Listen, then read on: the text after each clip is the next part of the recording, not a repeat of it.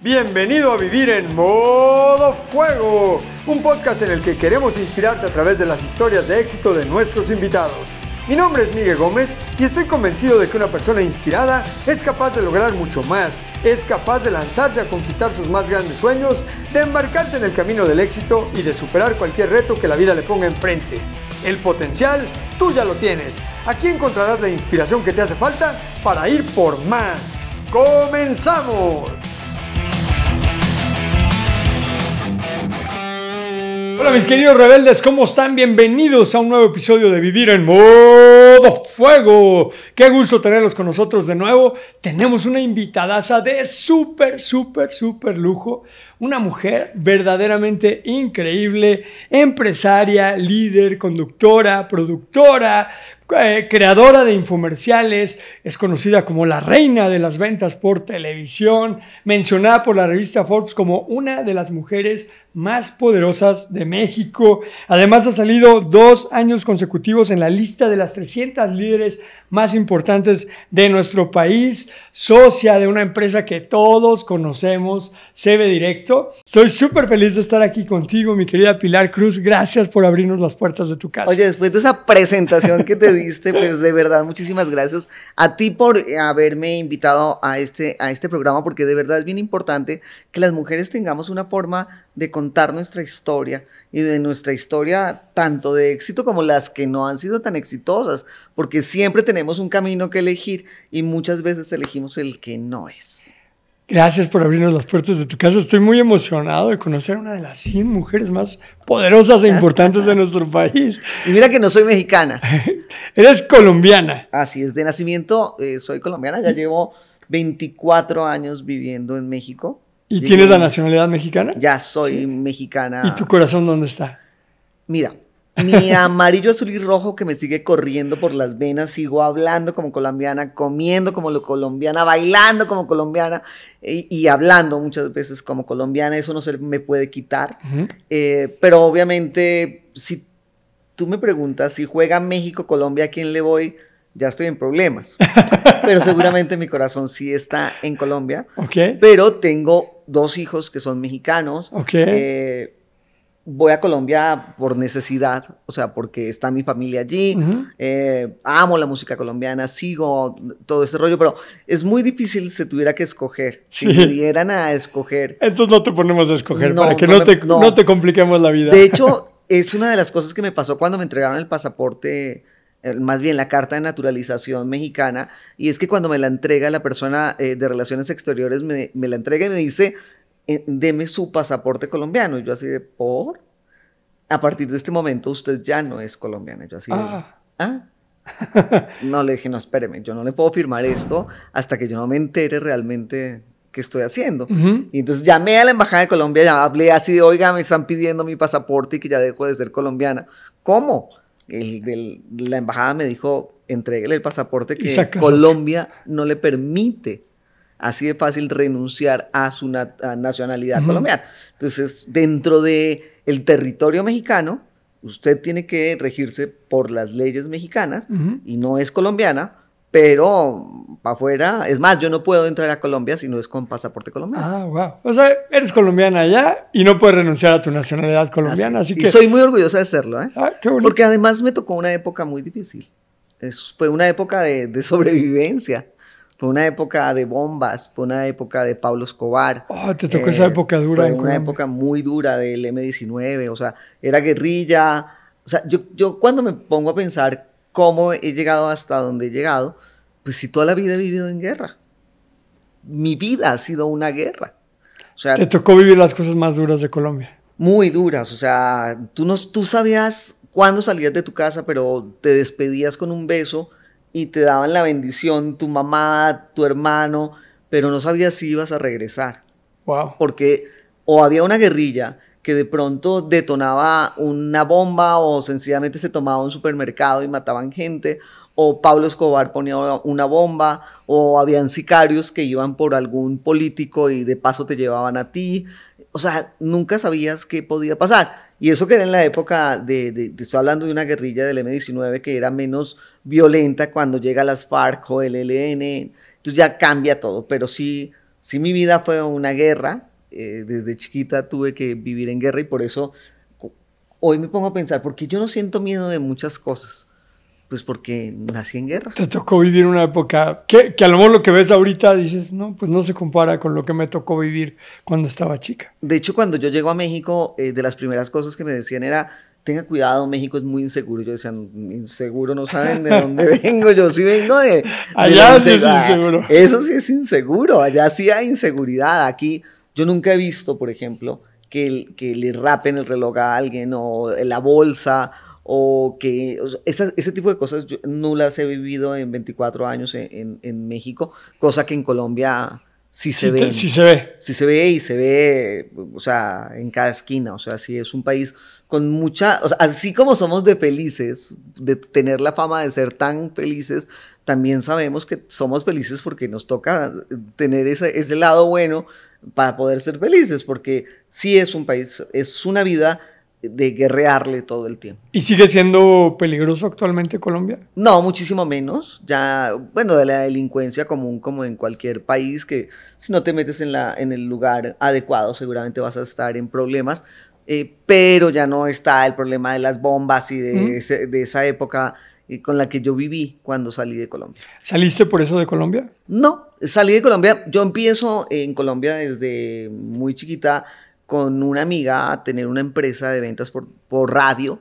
Eh, su mamá tenía una, un programa de radio de tres horas, entonces cada 15 minutos la mamá vendía el servicio de, las de unos spas, de unas clínicas de belleza propias, llamaban, eh, llevaban su nombre y todo. Y mm, Vanessa y yo nos ponemos a pensar, y si lugar, en lugar de que tu mamá venda las clínicas, vendemos un producto. Entonces empezamos con unas pantimedias que levantaban la pompa. Ah, ok. Y luego con Liofisel, que eran unos embriones de pato. Entonces, cada 15 minutos, en lugar de irnos al corte comercial del programa de radio, vendíamos nuestros productos. Bueno, vendíamos, es mucho decir, yo no. Ellas vendían el producto y yo eh, administraba. Yo ni siquiera sabía aprender una computadora. Okay. Pero dije, yo me las invento y aprendí a manejar el Excel que lo manejaba sumando, o sea, ponía los números y con una calculadora sumaba, o sea, no sabía cómo era. no sabías poner las fórmulas. No, no, hombre, que iba a saber de... Acuérdate que además esas computadoras eran con pantalla negra y los, los, numeritos verdes, o sea, era otro rollo. Y eh, lo que hacíamos es que ella vendía, pero pues tampoco teníamos un call center ni un PBX siquiera, sino eran teléfonos individuales. Entonces eh, dábamos tres o cuatro números telefónicos donde teníamos en una oficina chiquitica tres o cuatro operadoras que, contestaban, las, llamadas. las, llamadas. Y lo que yo hacía era eh, convertirlos en pedidos y mandar a los mensajeros a repartir esos pedidos al día siguiente. ¿Qué edad tenías cuando empezaste? Tenía 24 años. 24 años, cuando empezaste a trabajar ahí. Cuando empecé a trabajar ahí. Yo empecé a trabajar desde los 14 años. Ok. O sea, por eso te digo que yo siempre he estado en guerra. Siempre trabajando. Siempre he tenido que trabajar. Tuve el abandono de mi papá yo conocí a mi papá a los seis años. Eh, un rechazo total de él hacia mí. Eh, una familia eh, pues disfuncional.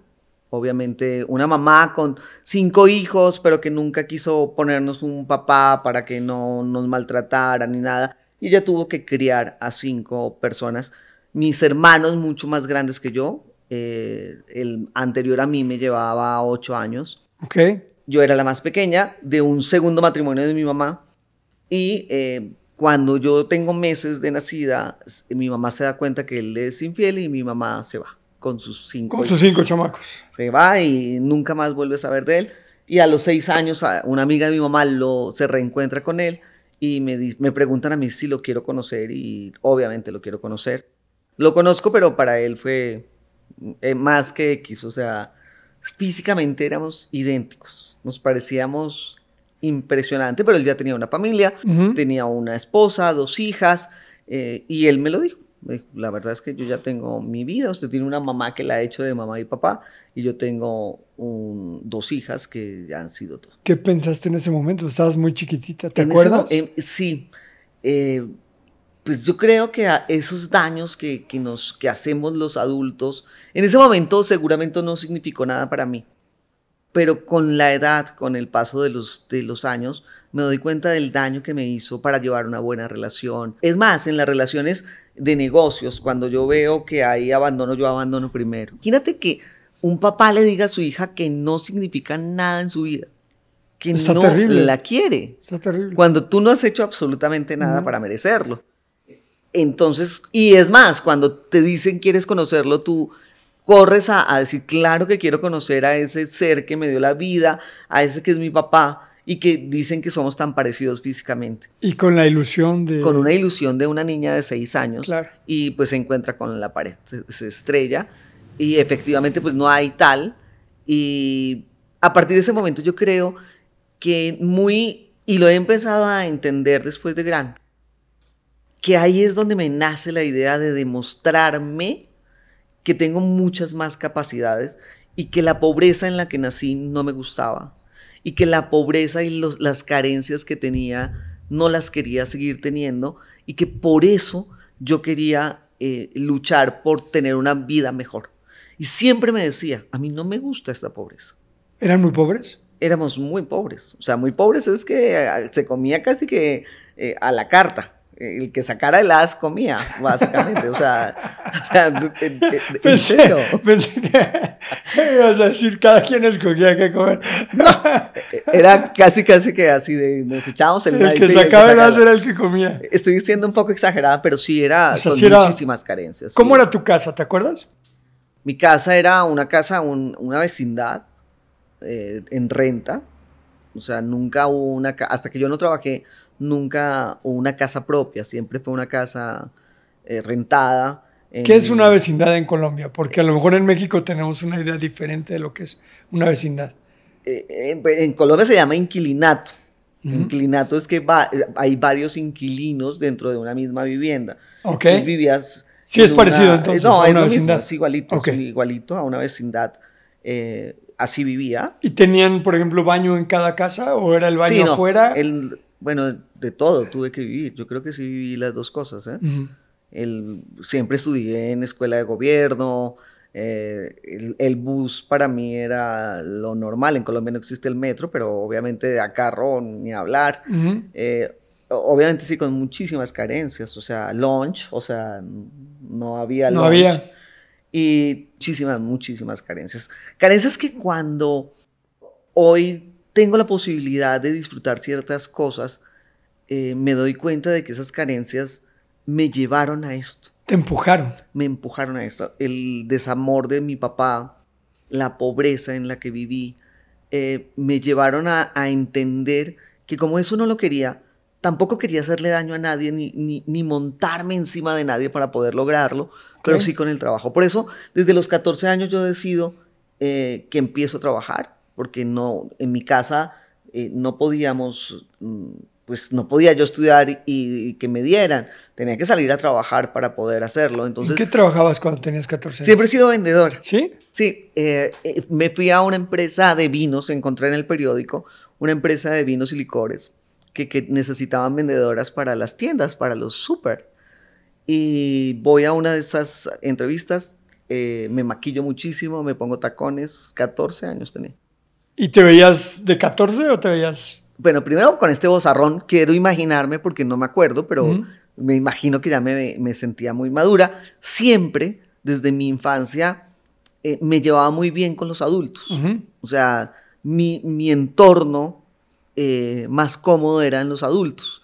Entonces, me era muy fácil eh, hablar con adultos. Voy a la entrevista, me entrevista el dueño del- de la licorera y el tipo me contrata. Nunca vio mi hoja de vida, llamam- llamamos en Colombia al currículum. No checó ni cuántos No. años tenías ni nada. Cuando yo ya estaba trabajando y seguramente que quiero imaginarme que me quisieron inscribir al seguro social o estas cosas, se dan cuenta que yo tengo 14 años, el tipo me llama y me dice, no puedo emplearla, es un delito. Yo le digo, no se preocupe, yo saco los permisos. Yo fui al Ministerio de Trabajo en Colombia, hice una fila con niños indigentes, eh, yo entaconada, muy fifí, porque Muy guapa. sí, ya no sé ni de dónde sacaba la ropa, pero siempre me vestía muy bien. Y hice mi fila y me dieron mi autorización para poder trabajar. Siendo y desde menor de los edad. 14 años eh, empecé a trabajar. Ok. Entonces empecé a trabajar ahí. Luego me fui a trabajar a, un- a otra empresa de distribuidora de licores. Luego me fui a una empresa de, de papel higiénico. Siempre vendiendo. Vendedora de hueso colorado. Siempre muy buena vendedora. Y hasta que terminé en esto de las ventas por televisión. Ok. Ah, bueno, fui representante de artistas. También. Creo que ese fue mi trabajo más divertido. Eh, Antes de venirte para acá. antes de venirme para acá. Ok. eh, me- ¿Y cómo llegaste a ser representante de artistas? un amigo, hijo de un, de un muy famoso comediante colombiano, más bien era un, un- un programa en Colombia que se llamaba Sábados Felices. Entonces todos eran comediantes y era un programa que salía los sábados y que todos lo veíamos y eran pues de, de comedia, de humor, de, eh, así, echaban chistes y tal. Entonces cada uno de esos personajes yo los rentaba en municipios y por todo Colombia. Ok. Entonces me dediqué a hacer eso y encontré mi punto que era la Policía Nacional. En Colombia, en ese momento ya, ya desde ahí solo había una policía, no como acá que hay varias. Y en Colombia también habían varias policías. Ahí empieza la Policía Nacional. Tengo un amigo de la policía y él empieza a contratarme para hacer shows en la Policía Nacional. Entonces me voy por toda, el- por toda Colombia llevando a este humorista y a un cantante De gira. de gira Wow. a- para los, las escuelas de policía. Entonces era muy divertido, me atendían muy bien, comía muy bien, me la pasaba muy bien y ganaba bien. Ese fue mi anterior trabajo a este. Me cansé de estar en hoteles, eh, era muy joven, ya vivía sola. A los 17 años decidí irme de mi casa. Eh, entonces ya tenía que pagar una renta, tenía obligaciones. Cargo. Hacerme cargo de mí y de mi mamá. O sea, yo me hacía cargo de mí y de mi familia. Ah, no vivías con ella, pero ya le- pero Claro. mandabas dinero. Acuérdate que a mí lo único que no me gustaba era el tema de la pobreza. Ajá. Yo me fui a vivir a, una mejor, a un mejor barrio, ya tenía un departamento nice, Ujú. eh, chiquitico, pero, Pero bonito. pero bonito. Entonces yo decido, yo empiezo a vivir por lo mío, pero mantenía a mi familia, o sea, le daba una Ujú. mensualidad a mi mamá. Y así empieza mi, mi historia, ya la, la historia más bonita. eh, Una preguntita antes de que entres más a tu historia. ¿A qué se dedicaba tu mamá?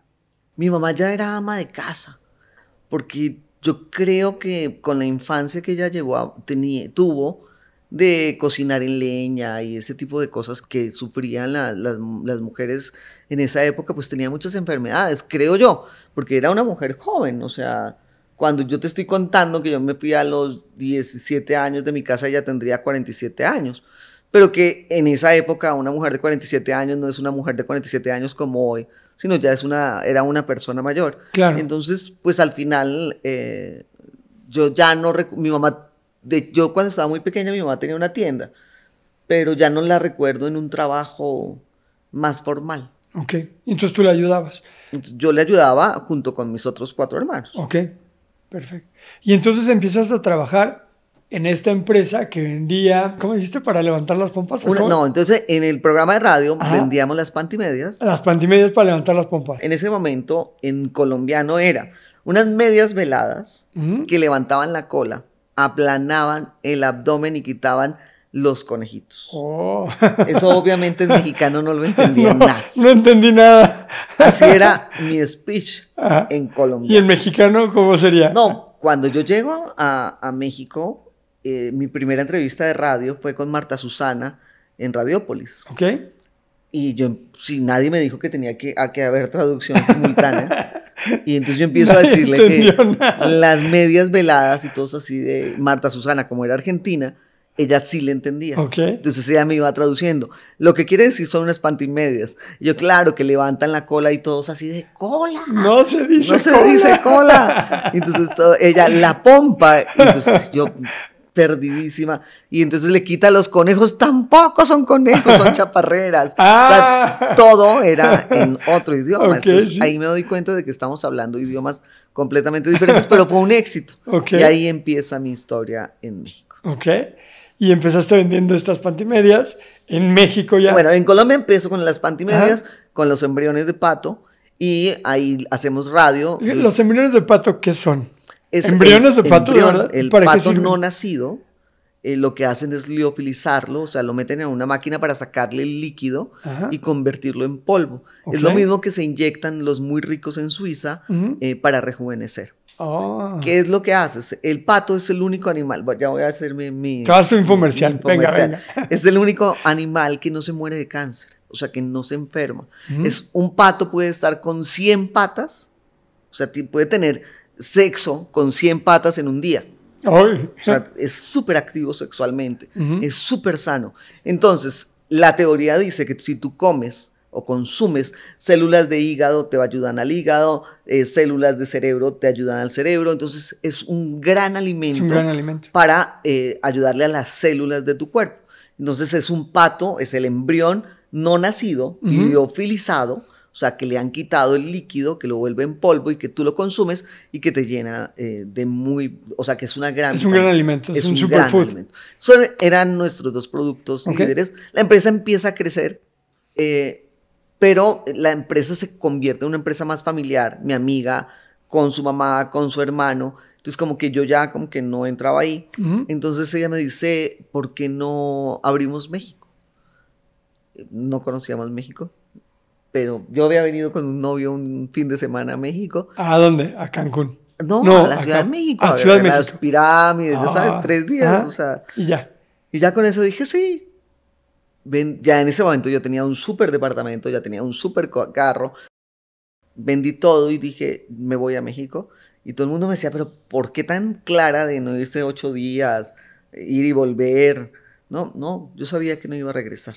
Y aquí estoy después de 24 años porque tenía clarísimo que el día que yo llegara a México no iba a regresar a Colombia porque la iba a hacer en México. Como ¿Y diríamos cómo? en Colombia, le iba a sacar del estadio. Del estadio, sí. Acá también decimos así. La sacaron del estadio.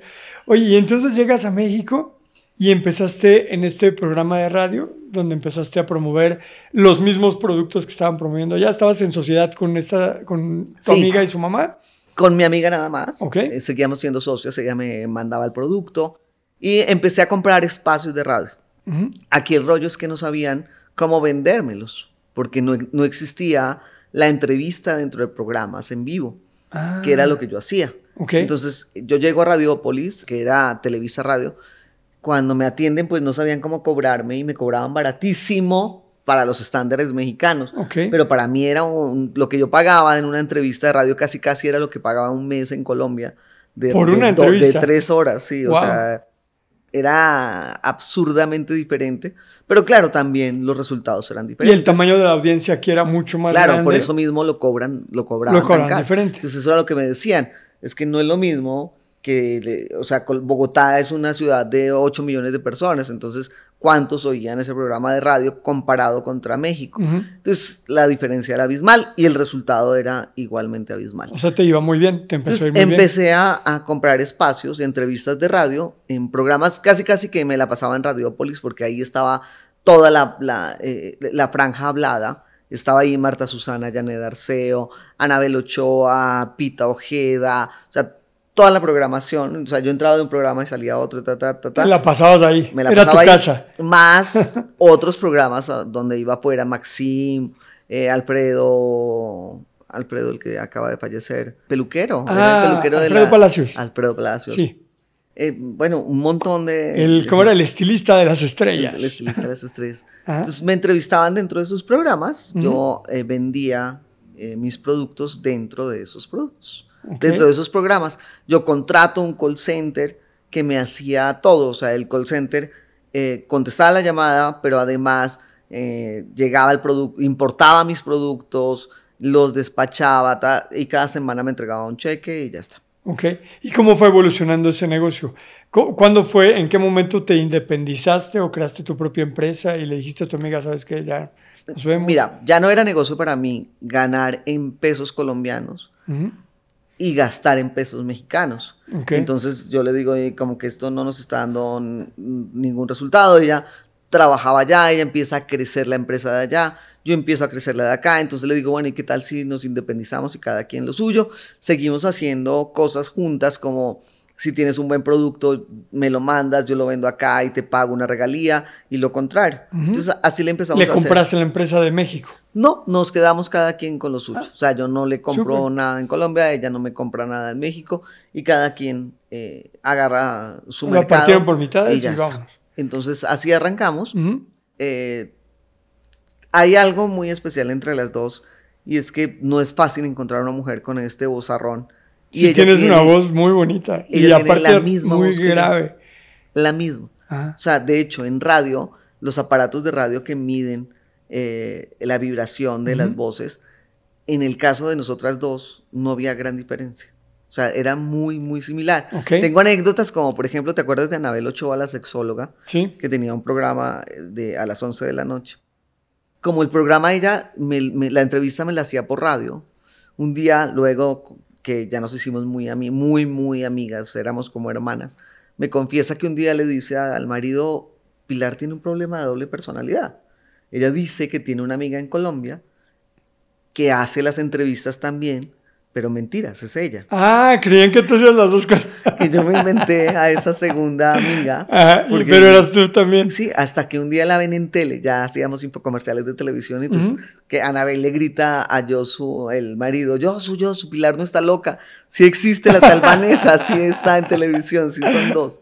Entonces sí, sí teníamos, o sea, lo que quiero decirte es que hay esas cosas en la vida que te marcan, como encontrar dos mujeres con personalidades tan fuertes como la mía y la de ella, y además con dos voces como estas. Entonces, eh, hay cosas... Pues es que somos energía, como que nos atraemos con personas que tienen afinidad con nosotros, en, a veces hasta en lo físico, en, en las formas de pensar. No, bueno, ¿cuántas veces ves matrimonios que dicen, pero se parecen, se Sí, convirtieron como sí. en hermanos? Bueno, hasta a veces que hasta con las mascotas, yo he visto, Sí, hay, muchos memes así de personas que se parecen a sus perros o a sus gatos, así. Y, y- y igual pasa con las mujeres, y más en, la- en- en las mujeres, en la parte hormonal. Yo me acuerdo que eh, menstruábamos al mismo tiempo, o sea, hay, hay muchas cosas que alrededor de dos mujeres tan fuertes Ajá. nos, nos convertíamos en, en, en esa familiaridad y en esa unión tan, tan ruda. Ya Sí. llego yo aquí y obviamente pues hay un, no hay un rompimiento, pero sí hay un distanciamiento, pues Ujú. por el solo hecho de que no era, no había eh, el- la forma de comunicarnos como el WhatsApp, había pues el internet, el fax, pero pues no había tanta comunicación como lo hay ahora. Y entonces cada quien agarra su rumbo, ella la- el de México, el de Colombia, yo la de México, y acá empiezo a hacer cosas diferentes.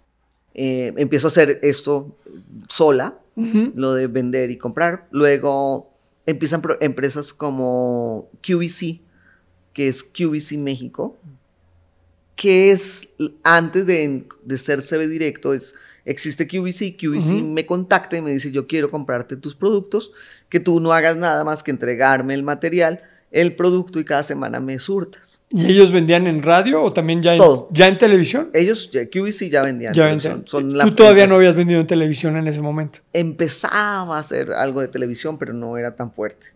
Y entonces ellos me dicen, eh, ellos sí son muy fuertes en Estados Unidos eh, en televisión y empieza, empezaban a hacerlo aquí. Para tener una perspectiva, tu negocio de como de qué tamaño era en ese momento que te contacta QVC. ¿Era ya un negocio de tamaño mediano? ¿Era un negocio ya grande? ¿Seguía siendo un negocio pequeño? Yo creo que este negocio al final, si hablamos en a cuántas personas le daba yo trabajo, aunque no fuera mi empresa, sino era un call center al que yo rentaba, rentaba un call center con 300 posiciones, o sea, 300 Oh, no era personas que poquito, era un, el negocio ya de buen tamaño. Era un negocio de buen tamaño, la verdad. eh, sí, pero me pareció mucho más fácil. Yo me caso aquí, tengo dos hijos, entonces me parecía mucho más fácil entregarles el producto ya terminado Ujú. a esta empresa que se llamaba QVC y que ellos hicieran todo y yo ya no tenía que hacer absolutamente nada más que recibir mi cheque. Entonces Ah. yo tenía una oficina en el World Trade Center, dos asistentes y decido que ya no quiero eso, que voy a, a- a- estar con mis hijos. Entonces vengo aquí, monto mi oficina eh, aquí en mi casa para Ok. yo estar al pendiente de mis hijos. Ujú. Y ahí es donde eh, empiezo a venderle a QVC. Pero QVC justo se vende en esos días. O sea, dura- duramos muy poco tiempo con la empresa ah, americana, pues con los gringos. Ujú. QVC le vende a lo que hoy es CB Directo. O sea, CB Directo compró QVC. Ajá. Ok. CB Directo. Una, una pregunta, ¿t- ¿tú tenías competencia cuando, antes de que... En radio no existía, nadie sabía eso. ¿Y en televisión? En televisión QVC, Nada más. nada más. Ok, Solamente entonces por eso les llamaste la atención, porque no existía No, no, nadie más con quien y hacer el todos trato. les impactaba la forma de hacer radio. O sea, poder vender unas pantimedias en- de colores. O sea, tenía color piel, brown, y que la gente llamara y las comprara sin haberlas visto. Ok. Ah, Entonces, eso sí está muy interesante. Es darle color a la radio Claro. y, y es una forma de decirle a la gente, de convencer a alguien que no ha visto ni el grosor ni nada, solo, de- solo contándole que las pantimedias levantaban la pompa, que mm, le iban a hacer ver el color precioso en color piel, beige o Ajá. brown. o sea, tu manera de contar las cosas Era el- era le dibujaba en la mente a las personas lo que iban a comprar. Era- y era muy exitoso. Entonces, Entonces, ahí- eso está muy bueno. Es, eso fue el, el- porque nadie hacía eso en radio en México. En televisión ya lo hacía esta empresa. Entonces, CB Directo compra eh, QVC. Eh, yo no le vendo a CB Directo. Nace otra empresa de ahí eh, que se llama Innova. Ah, sí, recuerdo Innova. Nace otra empresa que se llama Infovisión, Esa no me acuerdo. que es lo que es hoy Genoma Lab. Ah, ok. Eh, yo creo que esas eran las tres empresas más fuertes. Que son competencia las tres. entre las tres. Luego nace marcas Mejor Compra TV y marcas de renombre. Como que eran las empresas más fáciles. Más fuertes. Yo digo, ¿para qué yo me voy a matar contra estos? A comprar espacios, Ujú. cuando lo que yo voy a hacer es venderle a todos mis productos. Eh, yo grabo en Colombia o grabo en México y les vendo mis productos con el infocomercial. Entonces, eh, a eso me dediqué, a grabar infocomerciales. Les entregaba el Betacam o el cassette Ajá. para la televisora a, cada, a cualquiera de, estos, de estas empresas. ¿Los mismos para todos o eran No, productos? no, diferentes. Ah, O sea, a ti te interesa X producto, no, no me interesa. O lo probamos y no, a ti no. Al único que nunca le vendí fue a CB Directo. Ok.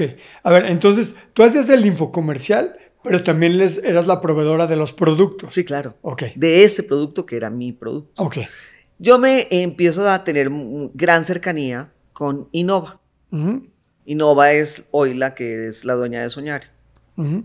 Y los socios de Innova eran eh, una familia y un amigo mío. Nos, nos acercamos y empecé yo a venderles todos mis productos solamente a Innova. No sé si te acuerdas de Monsage, que era un producto con resveratrol, Ese no me acuerdo. que es del- de, la, de la uva del vino Sí, sí, tinto. sí ubico el resveratrol, pero no ubico ese producto lo en particular. hacía, lo hacía Net Kuburu, era la conductora de ese producto. Chardon de Marie, que decía, hola, soy tu hígado. Es, era Monsage, Ok. eh, un producto para la sexualidad. Cuatro o cinco productos eran míos y yo se los vendía a Innova. Eran de los 13 productos más exitosos de México, cinco eran míos. Ok.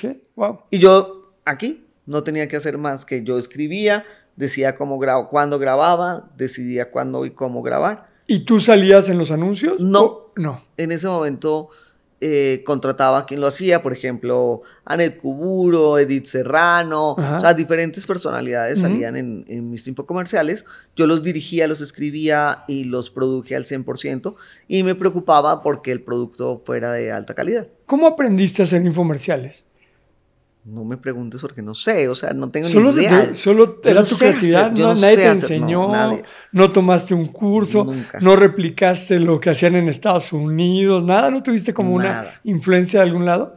Nada, y fíjate que la semana pasada hablaba con un director de teatro y guionista que ha ganado mm, premios en Cannes y no sé qué. Y yo le decía, ¿cómo formas una película, no?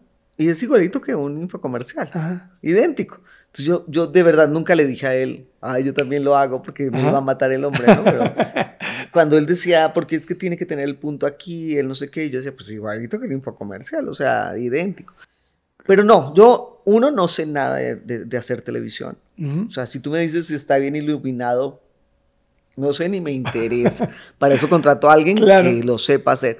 Que si la toma, que si el este, no sé ni me interesa. Ajá. Yo sé hacer guiones, Ok. yo sé cómo hacer que tú digas lo que yo quiero que, que se diga, cómo puedas contarme sobre ese producto y qué quieres que, que la gente escuche. O sea, cuando escribo, escribo pensando como consumidor. Ok. eh, como ama de casa, según el producto que sea, pero Te pones en, el- en los pies de la otra persona, Claro. del otro lado de la E- historia. ese es el, el- el rollo del... Y ahí empiezo a, a escribir, eh, empiezo a hacer guiones, esos guiones los convierto, los realizo en Ujú. infocomerciales y se vuelven éxito. Ok. Y a partir de ese momento me dedico a hacer infocomerciales, pero yo no salía a cuadro. Bueno, alguna vez salía, otras veces no. Eh, hice muchos infocomerciales aquí, la baba de caracol, eh, Zumba. Ese sí recuerdo. Eh, muchísimos infocomerciales eran míos que ni siquiera aparecía yo. Y la verdad es que eran exitosos y, y- y no, ni siquiera sabía el, el por qué. Si tú me dices, ¿por qué le estudiaste? O nada, yo escribía y escribía creyendo contar una, una historia que para la gente que me estaba, que lo estaba escuchando o viendo fuera interesante y tomara el teléfono y marcara. Tú cuando lees tus infomerciales o cuando leías tus infomerciales, ¿lo leías y sabías que iba a tener éxito? ¿Sabías que iba a sentir la persona o que iba a ver la persona a la que le estabas eh, transmitiendo ese infomercial? Sí, pero ¿sabes qué me sigue pasando? Yo lo escribo. Ujú. y digo, wow, me quedó increíble. Cuando empiezo a ver la grabación, o sea, cuando ya les, dis- les digo 3, 2 y que arranca a hablar, digo, ah, cabrón, ¿cuándo escribí yo eso? no?" Digo, o, sea, o hay cosas que digo, neta, me la volé. O sea, Ajá. ahora sí, de, con esta sí me la volé. Y con esto sabes que va a ser un punch. Tan bonito. O sea, Ajá, en este negocio no se sabe. ajá. Nadie tiene la última palabra. Me ha pasado con productos que yo digo, ya aquí, ya la hice. O sea, permíteme, Carlos Slim, que ahí te voy. Y, Y pues no. nada. y no, no nada. era. Entonces, la verdad es que nadie Y al revés razón. igual. Productos Y a- que no les sí. tienes fe y que O sea, jalan productos mucho. que dices, ¿esto cómo va a vender? ¿Cuál ha sido así el producto? Un, un ejemplo de un producto que dices, yo creo que esto no va a jalar y jaló muchísimo. Un producto que yo crea que no va a jalar. Es que han habido tantos en mi vida que ya... Que ya ¿Alguno la faja de yeso. Ok. La Ese dijiste, no le tenías Pues fe. que él iba a tener fe. O sea, era un yeso que tenías que mojar. Ajá. una faja de yeso, la mojabas, se, te la ponías, eso se ponía durísimo Ajá. y así tenías que vivir, ya no me acuerdo cuántas ¿Cuántos semanas. días? Ah, semanas. Claro. Entonces, y el objetivo era hacer la cinturita. y, y tiene lógica. ¿Qué es lo Ah. que pasa? Ahí te va otra vez mi speech publicitario. ¿Qué pasa cuando te enyesan un brazo? Se te hace Pierde flaquito. volumen. Ajá, Entonces. Se seca. Claro. Y eso mismo eh, pasaba con el abdomen. Pero yo tuve que, llegué a comprar, o sea, si en México en ese momento tiembla, hay una guerra, lo que hubiera pasado estábamos en problemas porque no había yeso, todos estaban en las fajas. Ah, El Seguro Social me vendió, o sea, todo el mundo me vendió yeso y no había forma de encontrar Más. yeso en este país. Entonces, eh, pero era un producto al que yo decía, es horrible, es incómodo, o sea, no, no tiene ninguna, ningún por qué ser. Y fue. Y jaló cañón. O en el que yo pensé, ya me hice rica, era un libro de numerología, donde te decía si naciste tal día, y todo el rollo astrológico, Ajá. donde yo decía, esto es un hit. Va Hice una prueba, jaló perfecto, dije, me los traigo de Colombia, ya que allá ya están hechos, mientras que mando Y te trajiste un montón. Y me quedé a vivir con ellos un montón porque nunca más se volvió ¿Y a todavía vender. tienes por ahí alguno? Sí. Hasta hace poco todavía tenía los libros de numerología. Wow. Entonces, este negocio es tan apasionante porque eh, todas las mañanas es como si yo me levantara a meterme a un casino en Las Vegas, Ajá. donde voy a jugarme el valor de la publicidad sin saber cuántas llamadas van a, a- a haber de vuelta. O sea, no es- nada me lo asegura.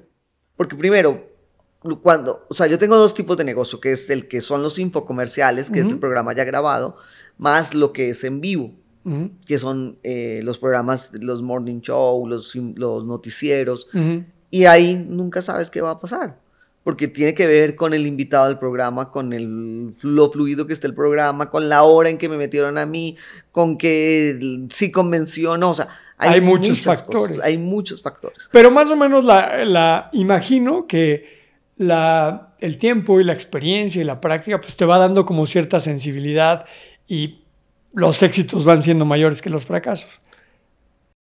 Es que te vuelvo a repetir, es tan difícil en este negocio saber eso. Ok. O sea, nunca sabes cuándo lo que para ti eh, crees que puede ser un gran éxito. Yo de verdad ya hoy prefiero ni siquiera opinar o hacer fiestas antes de, eh, sino lo probamos y vemos y sabremos si es un éxito. Ya o sabremos no. el resultado. Pero de lo contrario es muy difícil saber, Ok. muy difícil saber. Y entonces eh, le empezaste a vender a todas estas empresas. Ajá. Y luego, ¿cómo fue que, que te hiciste socia de CB Directo? No, yo empiezo a venderle solo, ya le empecé a vender solamente a Innova Ujú. porque se convirtieron en mis amigos. Ok. Yo ya era un proveedor de Innova, yo ya iba a las fiestas de fin de año, yo ya Era el proveedor. Eras de la familia Era de la familia de Innova y, y estaba siempre en, en todos los eventos de Innova. Mi amigo, uno de los socios, me dice, oye, ¿por qué no nos ayudas a hacer los en vivos, que nos va muy mal en radio y en televisión, en los en vivos, de tus productos? Solo tus productos. Dije, pues sí, hago mis productos, vendo más, yo- no pago yo la publicidad, la pagan ellos y es un hit para mí. Perfecto, y empezamos a hacerlo. Y el resultado es tan bueno que me piden todos que empiece a hacer sus productos también. Yo le dije, ok, pero soy cara. Llegamos a un arreglo y empiezo a hacer todos los productos. Dentro de eso, Soñare. Eh, yo hice la primera entrevista, eh, la primera mención en vivo de Soñare. eh, todos los rollos de Soñare me los sé perfecto. Mi y- esposa ama los, las, las almohadas de soñar. y todos las amamos porque de verdad son unas grandes almohadas.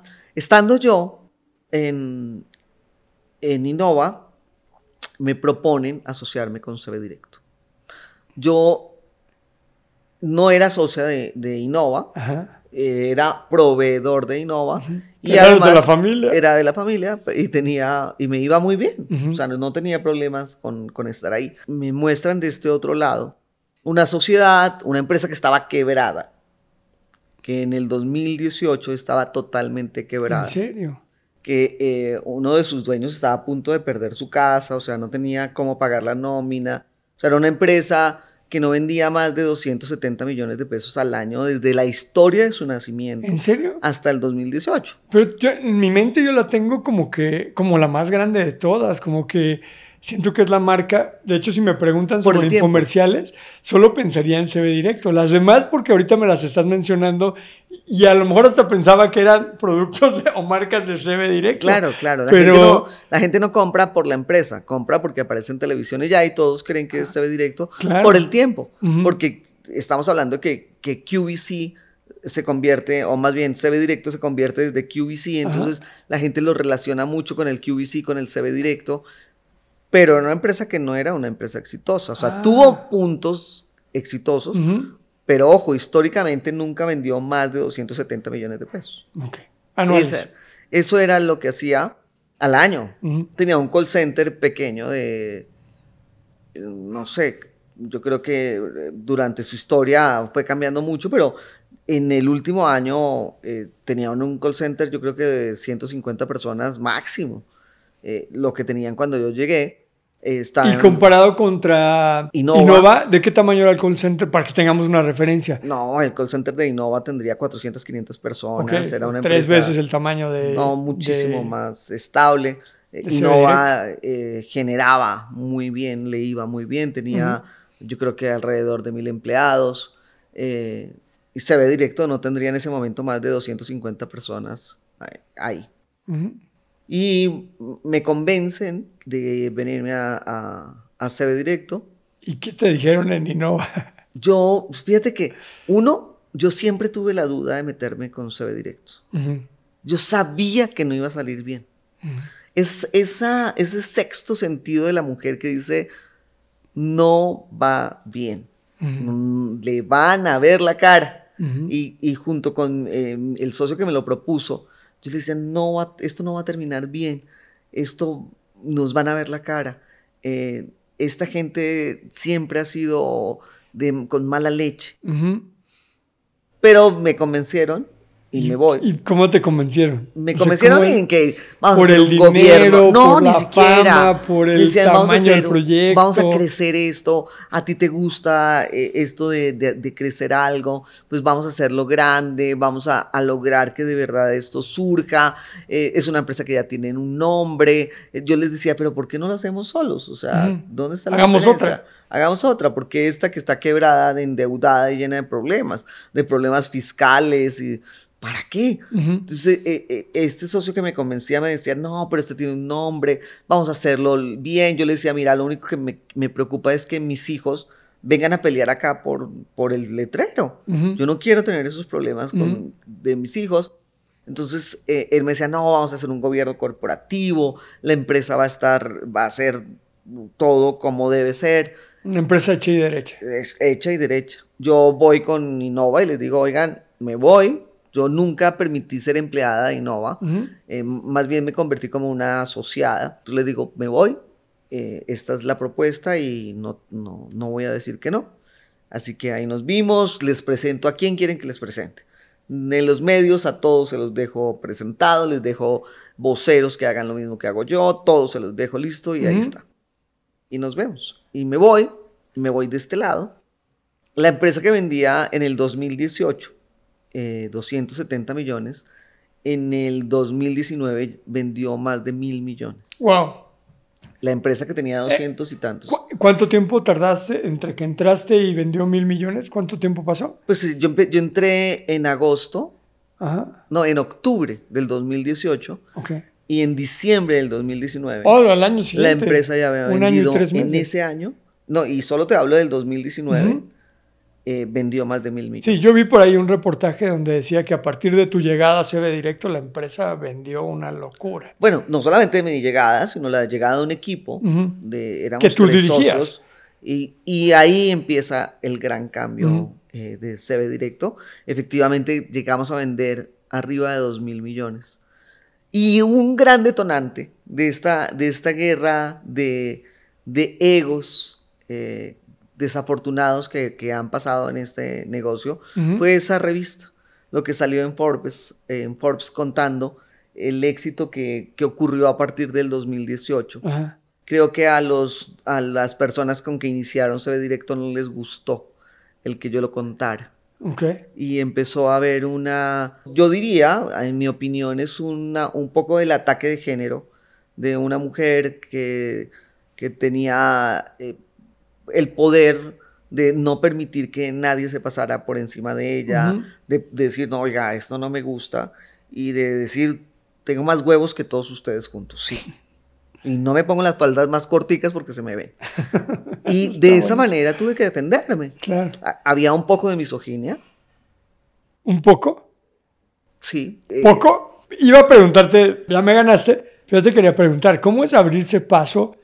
¿Cómo, o sea, porque Hoy hay un poco más de apertura, no en el nivel que a mí me gustaría. Yo tengo hijas, hermanas, todo mi mundo está rodeado de mujeres.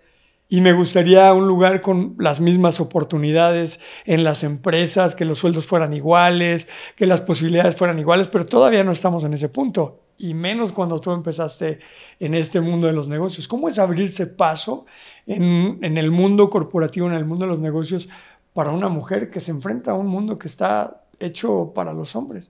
Definitivamente, cuando yo vengo de un país como Colombia, que es un país machista, pero que las mujeres, es más fácil que tú encuentres mujeres con, lugares poderosos en, el gobierno, en las empresas, es muy común. En Colombia es muy común eso. Cuando llego a un país como México, donde de verdad que no les gustan las mujeres poderosas, donde los hombres se intimidan con una mujer que hable como hablo yo, que, les cuesta mucho trabajo las mujeres que, tenemos, yo no diría que poder, pero que sí sabemos para dónde queremos ir y sobre todo que queremos que nos respeten y nos, y nos vean como nos deben ver. El hecho de que yo me ponga una falda no significa que no tenga las mismas, el mismo derecho que tú de ganar el mismo dinero o lo que sea. Y yo creo que hasta más una tienes el talento, pues. Es una confusión que hay aquí en cuanto a los, al género, pero es una confusión de las dos partes.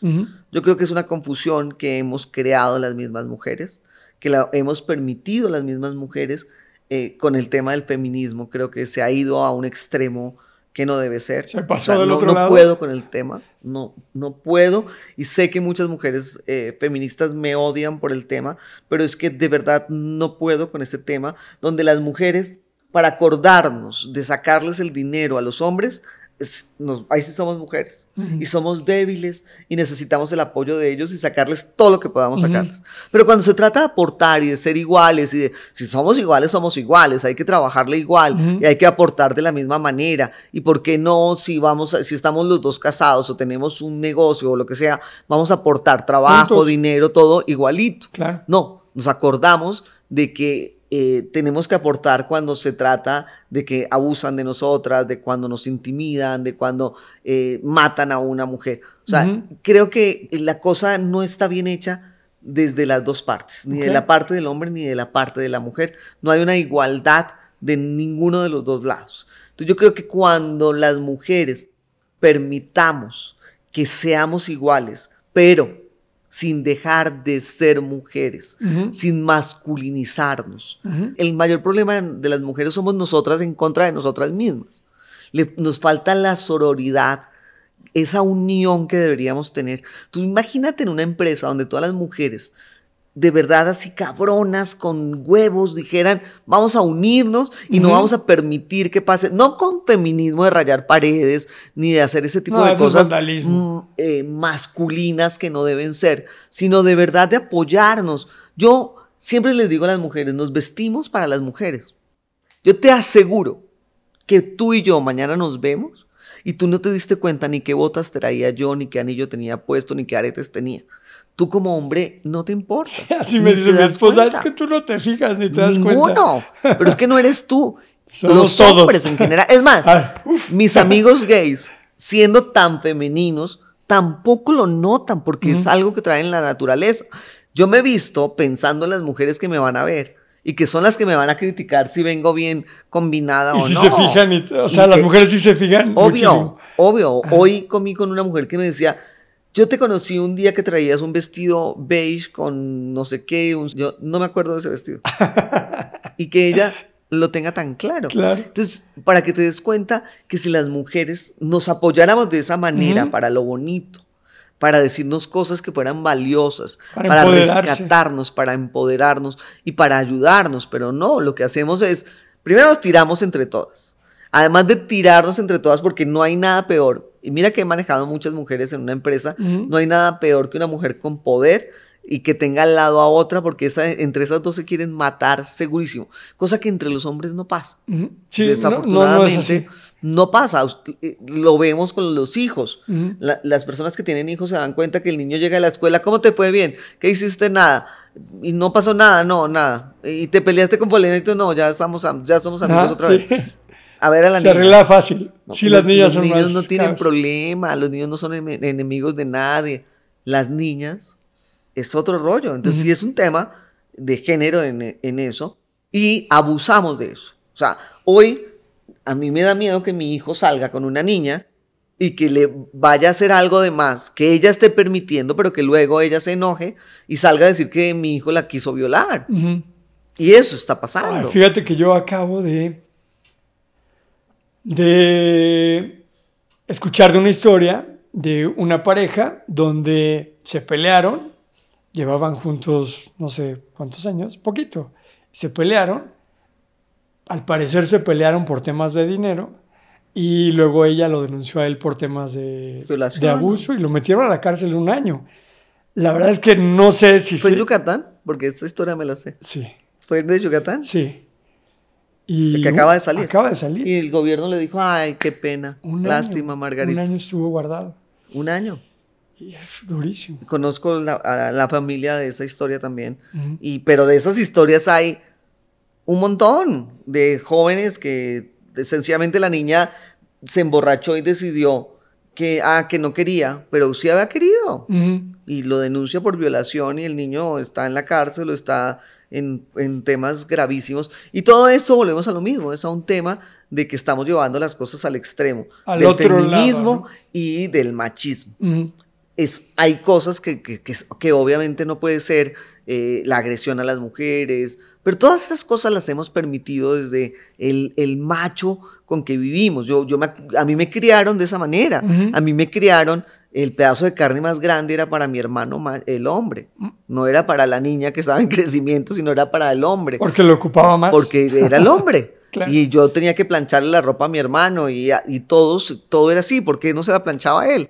¿Cuál era la diferencia? Porque él no hacía la cama y porque la niña sí tenía que hacerlo o tenía que lavar la losa y la, eh, él no porque era el hombre de la casa. Y mi mamá decía que, que se salgan de la cocina porque los hombres en la cocina huelen a caca de gallina. Entonces, ah, era la historia que nos sacaban y las mujeres sí teníamos que estar ahí. Entonces, todo eso nos lleva a que las mujeres somos débiles. ¿Débiles de dónde? No, para nada, al contrario. Pero por supuesto al que contrario, de repente yo siento que o al menos en mi caso, hay, hay momentos en que mi esposa es muchísimo más fuerte de lo que soy yo. Y veo muchas mujeres que son mucho más fuertes que, que muchos hombres. Entonces, no, no les veo la debilidad por ningún lado. No, no, y, y las que lo dicen o las que quieren hacerlo, seguro están abusando de algo. ¿Cómo fue abrirte camino en este mundo de hombres? ¿Cómo le hiciste para poderte abrir un espacio y para ir avanzando? ¿Fue difícil? ¿Fue fácil? Eh, ¿Qué tuviste que hacer? Mira, uno, eh, yo creo que me ayudó mucho el hecho de ser extranjera. Se me permitió muchas cosas. Se me permitía eh, vestirme como me he visto, hablar como hablo, eh, el tono de voz, pues, ah, la colombiana. Entonces creo que eso me hizo más fácil el camino. ¿Somos más buena onda los mexicanos con los extranjeros? Sí, claro. ¿En Colombia pasa lo mismo? Igualito. O sea, si yo voy a Colombia, Te van a ¿son amar. más buena onda conmigo que con te van a ustedes? amar y te van a preguntar por Vicente Fernández y por Ah. toda la familia y por Luis Miguel. Y me van a permitir cosas y que aquí no me van a Y permitir. te van a permitir muchas cosas que aquí no nos permitirían. Número uno, el ser extranjera. ¿Qué más? Uno, el ser extranjera. Dos, el que efectivamente, el, si yo pude dejar a mi país, dejar mi familia, dejar mi casa, dejar todo lo que había labrado, hecho, cosechado de un día a otro, pues tenía también las posibilidades de llegar aquí, sembrar y hacer lo mismo. Entonces, sí tenía ganas, tenía muchísima pasión por lo que hago. Eh, uno de mis hashtags es yo no trabajo, porque creo que es el mayor éxito al que puede llegar un ser humano y es no tener que trabajar. Hacer lo que Y eso me pasa a mí. Claro. Cada día me doy cuenta con mayor facilidad de que yo no trabajo, de que sencillamente gano dinero haciendo algo que me apasiona. Eso es maravilloso. Y cuando lleva- te lleva la palabra pasión, es, yo creo que es el top del top. Cuando te apasiona hacer eso que hagas, eso que logres hacer, que te guste tanto, que lo lleves a la pasión es el hit. Ujú. Y otra cosa es la disciplina. Yo creo que con esas, esas cosas fueron las que me abrieron camino para saber para dónde iba, qué quería. Uno, nunca me acosté con nadie porque necesitara que me hicieran el favor de Televisa o de TV Azteca o de un producto. ¿Te lo pidieron? nada. Sí, sí, por la juventud, por Así, la de, así directo de Sí, a cambio de sí. muchas veces. No muchas, pero sí eh, famosos. Eh, pero que nunca lo hice porque no, no tenía la necesidad ¿Y qué de- les decías?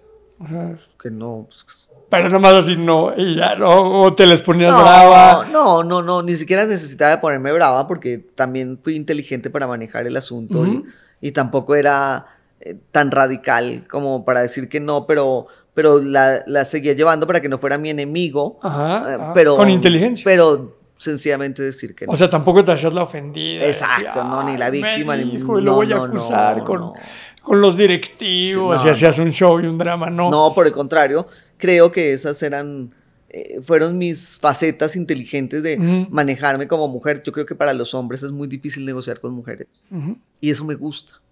Y sé que llevo las de ganar, porque los hombres eh, son más débiles cuando, en- cuando entra una mujer a, a- a la negociación. Y, y ahora que estoy rodeada de un tema legal y abogados y todo este rollo, me doy cuenta de que, de que eso le pasa a los hombres, de, que, de que si una mujer eh, sí lo- los, lo- los hace más chiquitos a ustedes. O sea, sí, si las, por eso vuelvo a lo mismo, si las mujeres nos empoderáramos, eh, lográramos el poder por ser mujeres, sería mucho más fácil nuestro día a día. ¿Cuál ha sido el momento más duro de tu carrera? Antes de la parte difícil que estás viviendo en este momento con lo de la empresa, que ahorita le entramos a ese tema. ¿Cuál fue el momento más difícil en tu carrera? Ab- Abriéndote camino para ser empresaria exitosa. Como mujer, eh, yo creo que el ser mamá, eh, querer ser empresaria y luchar contra una sociedad de mujeres, eh, de un círculo cerrado de la élite mexicana, no puedo con eso. Ok. no puedo con el apellido. Es que, mira, ves que todo eso me ha favorecido. O sea, a las mujeres eh, eh, o al círculo social al que pertenezco, bueno, no pertenezco al que tengo que estar por mis hijos, por la escuela de mis hijos, por las cosas que hago, pues les importa de qué apellido eres, en qué escuela estudiaste, y pues conmigo, pues ni el apellido ni No la tienes la escuela. escuela ni el apellido. Y a nadie le importa. Ajá. Entonces, eso me ha facilitado, pero me ha costado mucho trabajo el tener amigas. ¿Sí? Mujeres amigas, sí. Mujeres, Mujeres. Amigos, amo mis amigos. Los tengo clarísimos quiénes son mis amigos. Amo los hombres como amigos. Ese cuento de que eh, los hombres dicen o las mujeres dicen es que no pueden haber amigos eh, del sexo opuesto, que eso no existe. Claro que existe. No necesitas tocarte un dedo para lograr tener grandes amigos. Y mis, la gente que me rodea y que está, ha estado al pie mío siempre son hombres y que son mis amigos, que nunca me han insinuado absolutamente nada más que amarme como a su amiga. ¿Y por qué crees que ha sido más difícil con las mujeres tener una relación de amistad? ¿Te tienen envidia? Eh, ¿Por qué te...? pues culturalmente somos diferentes. Ah.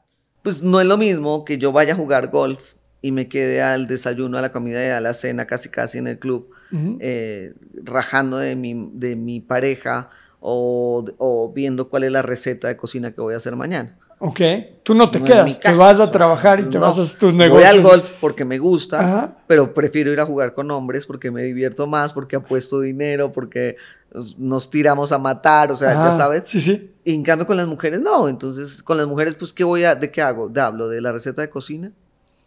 O sea, la mayoría de las mujeres con las que convives no son empresarias. no, no, Están en casa cuidando a los hijos o cuidando al marido. Tengo dos, tres amigas empresarias y con ellas son las que como eh, de vez en cuando, con las que me río, con las que me tomo un tequila y nos divertimos mucho, pero porque hablamos el mismo idioma. Entonces es... Sí, es más un tema de cultura, como de, como de ideología, como de gustos, también como de a qué te dedicas. Claro, no es lo mismo que tú tengas una vida, una agenda ocupada o que a, mí de hace unos años para acá se me ha antojado que debo viajar una vez al mes, eh, desde que mis hijos están más grandes, entonces eh, yo decidí que quiero viajar una vez al mes a cualquier lugar del mundo, así sea Acapulco, pero... de hecho, ahorita vienes viajando. Cuéntanos de dónde vienes, nada más para que sepan todos a cuántos países fuiste en estos días nada más. Bueno, para mi cumpleaños, que fue en mayo, decidí celebrarlo en Madrid y de Madrid me fui a Israel y conocí toda Tierra Santa. Y hasta el 12 de junio, más o menos. Y ahora me fui el 3 de septiembre. Me fui a Madrid, Lisboa, eh, Oporto y París. Ok, estás en tres países diferentes. Y, estás hoy y mañana, creo que mañana te vas otra vez, ¿no? Me iba a Las Vegas, pero ya decidí que no. Ah, no te vas. Ya, no voy porque no, estoy agotada y dije, y tengo mucho trabajo aquí. Okay. Pero de las cosas que he aprendido eh, con todos estos duros eh, momentos de, que, que, estoy pasando, esa, y si mañana no estoy, ¿y quién me va a regalar? ¿Quién me va a reemplazar? ¿Quién me va a dar ese día que yo quiero vivir? Y son los viajes. Creo que es lo único que nos llevamos. Viajar es maravilloso, es súper divertido, enriquecedor en todos los sentidos. En todos. Te reta, aprendes, te saca de tu zona de confort, es una maravilla viajar. Eso, sacarte de la zona de confort, donde llegas a un lugar donde tienes culturas diferentes, donde hablan idiomas o el mismo idioma, pero que al final no lo entiendes. como, lo de hace ratito. Medios, claro, que no me entendían y que sigo, sigo cometiendo ese tipo de errores. se me va, por ejemplo, los diminutivos me siguen costando costando mucho trabajo aquí hoy. O cuando yo llegué a México me la pasaba cogiendo todo el día. Yo cogía el vaso, cogía el taxi, cogía todo el tiempo estaba cogiendo. Hasta que entendí que no podía estar cogiendo y entonces ya empecé a tomar el teléfono. Yo le decía a la gente, coja el teléfono ahora mismo. Y entonces, no, que no cojan el teléfono. O sea, de verdad hablaba otro idioma. Entonces, cuando aprendes a distinguir eso y viajas por el mundo, encuentras que, que que esas culturas, no es lo mismo el estacionamiento al parqueadero, el elevador, al ascensor, o sea, son cosas Aún en el mismo idioma es otra cosa totalmente distinta, te saca ¿Cuántas, ¿Cuántas cosas hay que son groserías en otros países que para nosotros no lo son, o al contrario? Yo lo sentí así cuando fui a Colombia, estuve como 12 días, 10, 12 días en Cali, y me pasó eso, que yo decía, es que hablamos el mismo idioma, pero no les entiendo. Nada. Eh, la comida toda es diferente, o sea, todo muy rico, ¿eh? Subí como 10 kilos de peso en 10 días, algo así. se acabaron las papitas rellenas y el aborrajado, todo me lo comí. claro, imagínate, plátano y, plátano y bocadillo en cantidades alarmantes. Oye, y entonces, ahora sí, cuéntanos, ¿qué pasó con CB Directo? Lo que ha ocurrido sencillamente es que... Eh, en mi opinión, lo que pasó es de los socios que, que, estamos, hay un, un, grupo de socios mayoritarios y nosotros que somos minoritarios, que tenemos el 39% de la empresa, seguimos siendo socios de CB Directo. Eh, encontramos una mala administración eh, causada por esos primeros socios, una administración fraudulenta, donde eh, sencillamente les ofrecimos comprar por una muy buena cantidad de dinero, nos dijeron que no eh, y a partir de ese momento dijimos, bueno, pero ya no, esto es un divorcio. O sea, o me compras o te vendo, lo que sea. O sea, los mayoritarios, algún, alguno de los mayoritarios hizo algo indebido. Así es. Con el, con el manejo del dinero. Y entonces ustedes dicen, ya no quiero estar aquí, véndeme la empresa. Y ellos dicen que no, y ahorita están en ese sí, claro, tema de arreglarlo. Les decimos, bueno, no quieres vender tú, nosotros te vendemos, entonces nos, nos dicen no. Ah, tampoco te quieren comprar. No, porque nosotros no valemos. Ah. E, ellos sí, pero nosotros no valemos. Entonces solo se quieren quedar con todo. Se quieren quedar con todo y ya. Hicieron cosas como, cuando hablamos de maltrato de género, me, desde hace un año que empezaron los problemas, eh, sí me hicieron un maltrato psicológico cañón, de autoestima, de misoginia, eh, cañón. O sea, de, debo confesar Creo que nunca lo había dicho públicamente. Nunca había ido yo a un psicólogo. Y fui. De lo mal que daño que me hacían estas personas. Eh, de, lo de no creerme que, O sea, yo decía, pero si toda la vida lo he hecho bien, porque hoy resulta que no soy buena, que pero soy que te, mala. podemos saber qué te Mis comerciales eran malos. Eh, todo era malo. Todo lo que yo hacía era malo. Yo me fui a Europa como dos meses. Ahí es donde yo decido, lo mío, lo mío es viajar me fui como dos meses, dije, ah, pues soy tan mala, pues... Ahí se ven. Ahí se ven.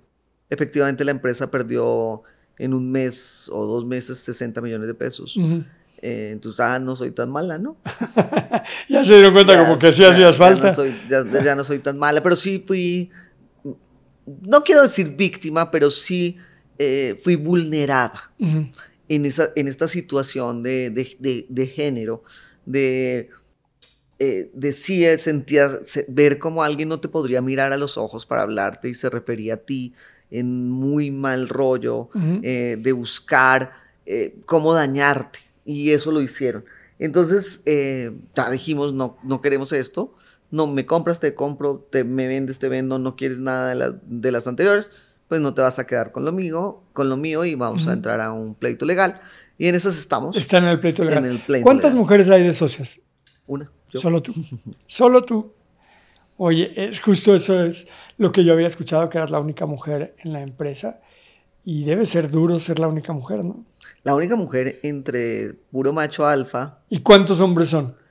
Eh, dos, tres, cinco. Cinco. Cinco y yo seis. De los cuales somos tres y tres. Ah. Tres de, de los mayoritarios y tres de los minoritarios. Y pues no ha sido nada fácil, o sea, no, tan no ha sido fácil que te quiero contar que dentro de las demandas que han habido, una de las, de las demandas, un juez nos da la caja, eh, el poder tomar la caja de la empresa y nos presentamos en las oficinas de la empresa para tomar la caja.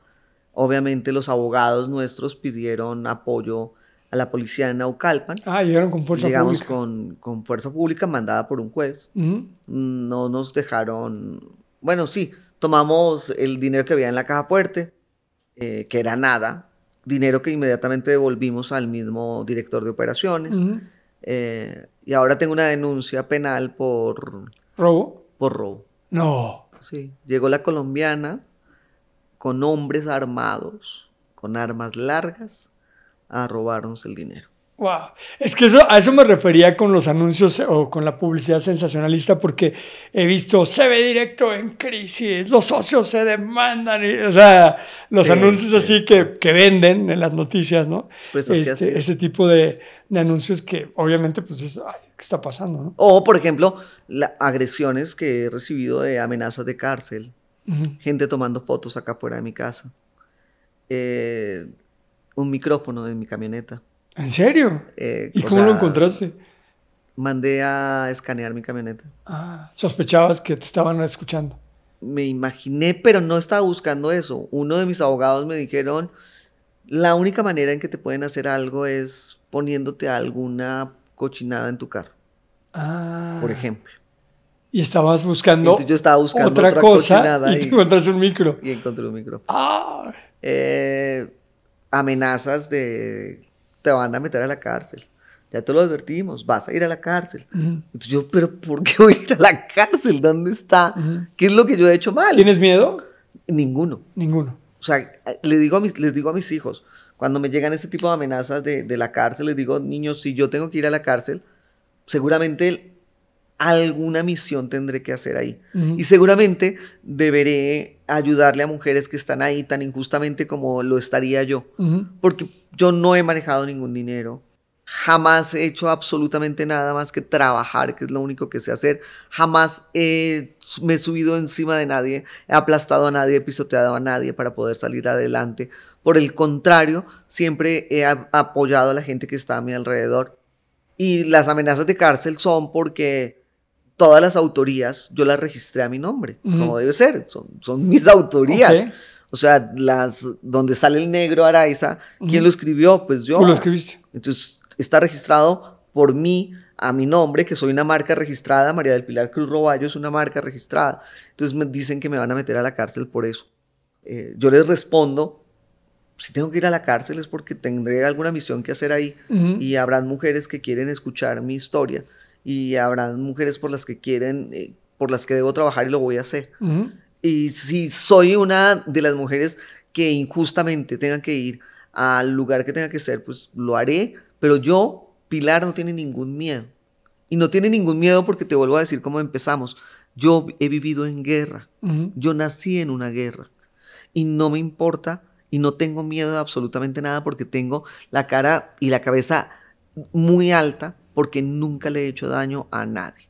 Y si el mensaje que tengo que llevarle a mis hijos en especial es no permitan que nadie los monte a ustedes, que nadie pase por encima de ustedes por una injusticia o por una cuestión de género, no lo permitan.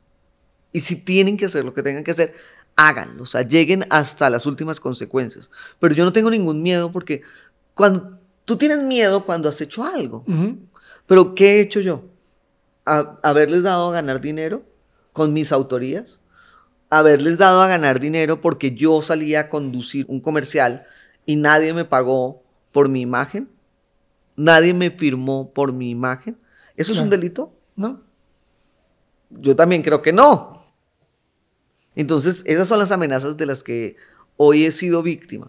Es más, eh, me, me llama un juez para ratificar una firma, un juez que estaba vendido, eh, para que tengo que ratificar una firma porque encontraron en mi Instagram que cuando presentaron una demanda, yo estaba en Israel.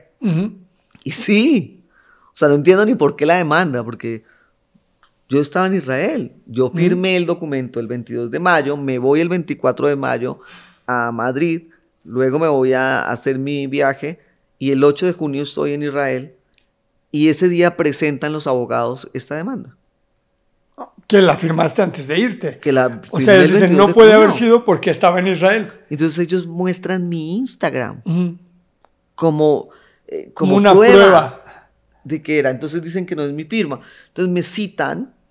eh, un- yo me iba el jueves para, para Nueva York con mi hija y me dicen no puedes ir porque el viernes tienes cita en el juzgado. Yo, por favor, pídanle a la juez que voy el miércoles, no me hagan eso, o que voy el lunes. O sea, para ratificar una firma, para decir sí, sí es mi firma y vuelvo a firmar. La juez, o por obvias razones, dice que no, que debo presentarme el viernes a las 12, a las 9 de la mañana o 10 de la mañana.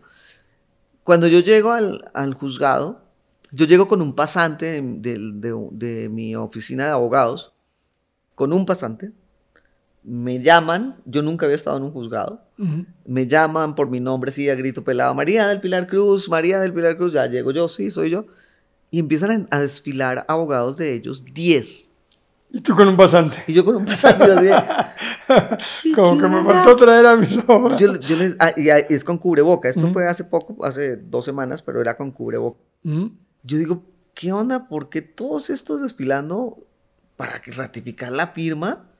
Sale la juez y dice, eh, traigan la seguridad. Y yo, policía. O sea, pero de verdad para mí era, ¿tú crees que sentí miedo? O sea, me parecía una novela. O sea, yo decía, si supieran lo que yo estoy pensando de estos cabrones, qué pena que tenga que usar el cubrebocas porque me podría estar riendo en su cara. Ok. O sea, me trajeron tres policías. Eran diez abogados. Uno, el dueño de la, de la oficina de, de abogados. Se desfilaban por el juzgado, así. y yo así decía... Amedrentándote. Amedrentándome. Para asustarte. O sea, yo decía, no, no puede ser esto cuando el, el, secretario del juzgado me dice, ay, ya sé quién es usted, qué pena lo del cubrebocas porque ya me acordé quién es. Y yo, ¿quién? Y me dice, la que sale en la tele vendiendo los productos. Oiga, y el, horno, el horno sí funciona. Y no, sé qué. no, no, me hizo el día el hombre. O sea, creo que nunca había sentido tanta felicidad de salir en televisión como ese día. Entonces, ¿qué sigue para ti o qué sigue en el tema con CB Directo? ¿Qué pues crees que sigue? En la parte legal, pues seguirá y hasta el final. Eh, no vamos a dar el brazo a, torcer porque no lo ganamos, porque lo trabajamos y porque es lo que, lo que tiene que ser. O sea, es, la justicia lo que tiene que ocurrir acá. ¿Qué es lo que ustedes están pidiendo? No, que nos paguen lo que cuestan nuestras acciones. Ya, o sea, que, como nosotros que les, compren sus acciones. Listo. Sí, ya nosotros no queremos quedarnos con la empresa, la empresa cada vez va peor está más endeudada, tiene más rollos, no, no nos interesa.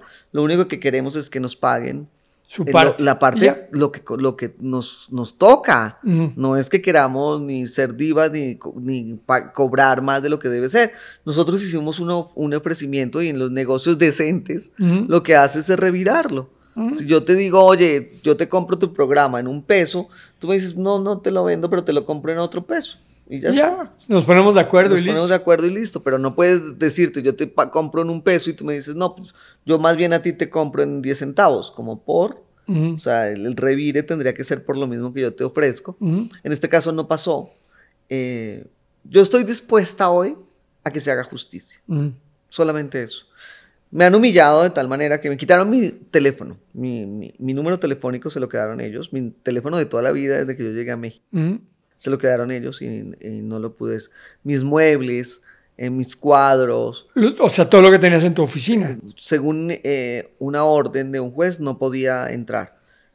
Ya esa orden, otro juez la quitó y dijo, no, la señora sí puede entrar a su oficina, es dueña de su oficina y puede ir. No me han permitido el acceso. He ido dos veces con notario público y no lo han permitido.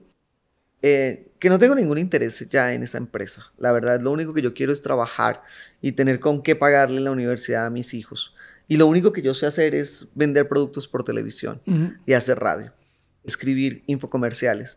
Y eso es lo que voy a seguir haciendo porque no voy a cambiar a esta edad ni de profesión ni me voy a reinventar en otra cosa. Me voy a reinventar en lo que sé hacer y lo que sé hacer es vender productos por televisión y creo que soy la mejor en hacerlo porque eso he sido siempre y porque sé que no hay quien me ponga el pie a mí encima de vender productos por televisión. No, pues no por nada te han nombrado la reina de las ventas por televisión. O sea, ese... ¿quién te puso ese...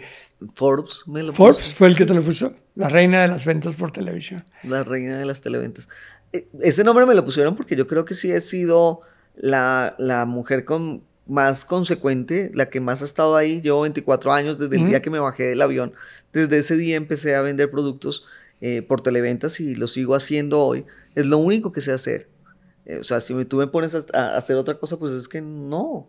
Yo sé hacer eso, yo sé hacerlo y creo que lo he hecho bien. Tengo muy buenas relaciones con la gente de las televisoras, lo hago en todas las televisoras, en todas las estaciones de radio y lo hago bien. Entonces, no, no me voy a, poner a inventar qué hacer porque no sabría hacer otra cosa. Así que, ¿qué sigue eh, conmigo? Pues sigo haciendo lo mismo que sé hacer y es vender productos por televisión. ¿Qué es para ti el éxito? El éxito es la satisfacción de lograr lo que tú has querido siempre. Ese sueño que no, que no, que no tienes que soñarlo, sino que lo vives. Ese yo creo que es el éxito. Ese viaje que tenías que hacer y que lo soñaste, pero que el día que lo vives, ese es el éxito. Ese trabajo que tú querías tener o, esa, eso que, esa labor que tú querías tener, el día que lo logras hacer, ese es el éxito. El éxito es lograr hacerlo, hacer eso que siempre has querido hacer. Y si le hicieras una recomendación a las mujeres jóvenes que quieren ser empresarias exitosas, que se quieren abrir un camino en, en este país o en Latinoamérica, en el mundo de los negocios, ¿qué les recomendarías? ¿Por dónde tienen que empezar? Uno, por informarse de cómo hacer una empresa, porque la gente cree que hacer una empresa es salir a vender, pero hay que pagar impuestos, pero hay que saber que hay que darse de alta ante Hacienda, o sea, esas cositas que nadie les cuenta, eso, informarse. Dos, saber cuál es su pasión, realmente qué es lo que le gusta hacer. La gente que no tiene pasión por lo que hace es la gente que no tiene éxito. Pobrecitos aquellos que tienen que trabajar. Esa gente es la que nunca va a salir adelante, pero sobre todo que no va a ser feliz. Tenemos una vida y una vida muy corta. Y esa vida tenemos que aceptarla con este cuerpo, con esta cara, con esta cabeza. Y pasárnosla mal, pues qué tristeza. Yo lo único que quiero en la vida es pasármela bien, disfrutando de lo que hago, teniendo éxito y enseñándole a mis hijos a que por ahí sea el camino. Y haciendo que la gente que me rodea, eh, si yo soy una buena persona, de pronto no me van a regresar nada de eso, de que yo sea buena persona o no a mí, pero alguien le dará la mano a mis, a mis hijos. Y yo creo que ese es, eso ya es un gran logro en la vida de alguien. El que alguien, que hayamos sembrado cosas para que alguien se voltee y le dé la mano a tu hijo, no a uno. Ya nosotros ya vamos para otro lado. O sea, lo que yo siempre digo es, yo estoy en un momento de mi vida que, que va en su vida, pero que va a empezar a ponerse en plano y luego va a ir de bajada. No hay de otra. O sea, a mí que no me digan que la edad nos va a seguir teniendo para arriba, no. Ni físicamente, ni económicamente. Claro. Vamos a ir de bajada. Así es en la naturaleza. sí. así es la naturaleza. Entonces, ¿por qué vamos a ir en contra de la, de la naturaleza? Entonces, yo, mi día a día, mi vida, debe tener disciplina, tiene que tener un objetivo, tiene que tener un check, un check todos los días de cada cosa que yo logro hacer, de tener una agenda y de que ustedes, mujeres que quieren emprender algo, no solamente es emprender y voy a hacer salsas hoy y voy a salir a venderlas, sino realmente le gusta hacer esas salsas. ¿Realmente quiere hacer eso? Los chocolates que quiere vender, eso que quiere vender, saquen cuentas, esa es otra cosa que las mujeres o los hombres que empiezan a, emprender un negocio, a, sacar un negocio, quieren vender algo, pero no saben cuánto marginar un negocio. Entonces, lo primero que tienen que hacer es, ¿en cuánto lo compro? ¿Cuánto me cuesta hacer esa salsa y en cuánto la voy a vender? Muchas veces venden o absurdamente más caro o sencillamente no, ni siquiera están saliendo con los gastos. No saben que tienen que poner cuánto pagan de luz, cuánto pagan de internet. O sea, todos estos gastos fijos que tienen que ponérselos a un producto para poder saber cuál es el éxito de él. Ok.